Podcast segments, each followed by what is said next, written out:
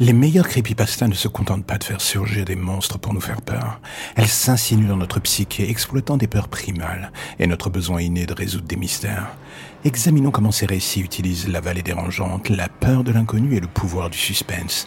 Tout cela pour nous piéger dans leur toile tissée habilement.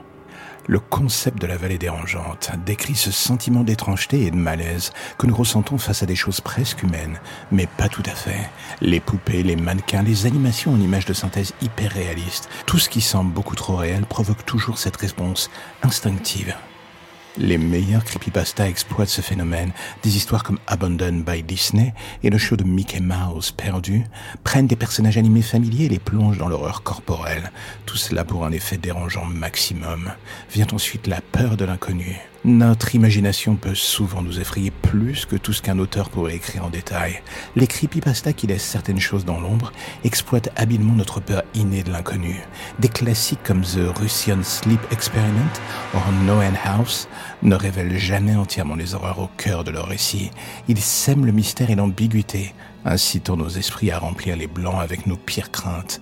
L'imagination du lecteur devient alors une arme absolument redoutable. Et vient ensuite le pouvoir du suspense. Le meilleur suspense tient le lecteur en haleine, augmentant lentement la tension avant de livrer une révélation pour la plupart du temps choquante.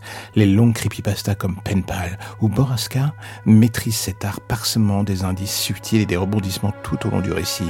Tout cela dans un seul et unique but, nous accrocher. Nous devenons obsédés à résoudre le mystère central. Quand la vérité est enfin révélée, l'effet est dévastateur. Le suspense est une drogue puissante qui transforme les lecteurs en addicts désespérés pour leur prochaine dose.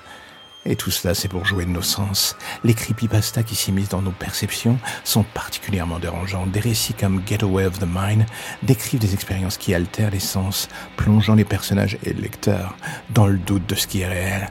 Cela joue sur nos peurs fondamentales de la folie et de la perte de contrôle.